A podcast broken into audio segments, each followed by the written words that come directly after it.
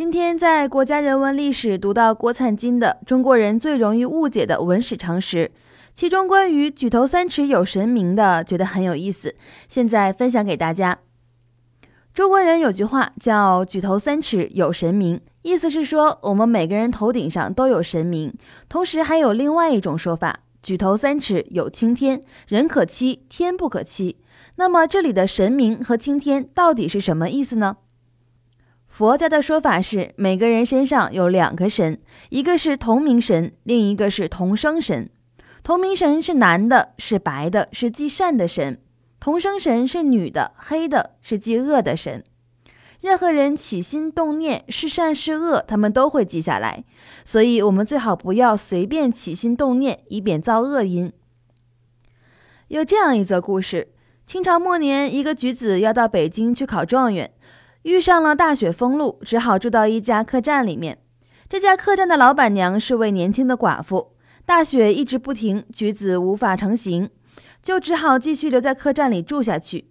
时间一长，一个是青年男子，一个是年轻寡妇，孤男寡女天天对望，日久生情，就起了淫念。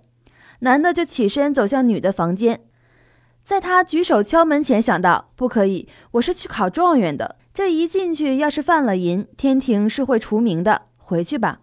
他这边回去了，女的又起了念头，一出门心里想，不可以。我是个寡妇，应该为丈夫守住贞洁才对。回去吧。就这样走了两三次，就在他们犹豫不决的时候，听到空中有声音：“你们两个王八蛋，要又不要，把我的功过簿划得稀巴烂。”说完就甩下一个东西来。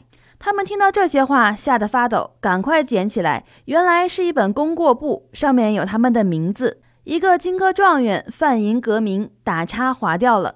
一个是守节寡妇死后升天，现在犯淫也划掉了。再看看又写不犯勾上去，再看下面又写犯又划掉了。如是三番，把这本功过簿弄得一塌糊涂，连神都生气的破口大骂。两个人看后赶紧各自回房，从此再也不敢犯淫念了。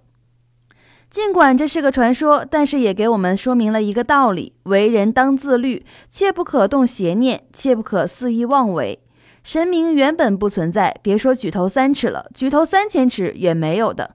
但是生活中却需要自律精神。古人言神明虽是迷信荒谬，但其中的意义倒是值得今人认真借鉴。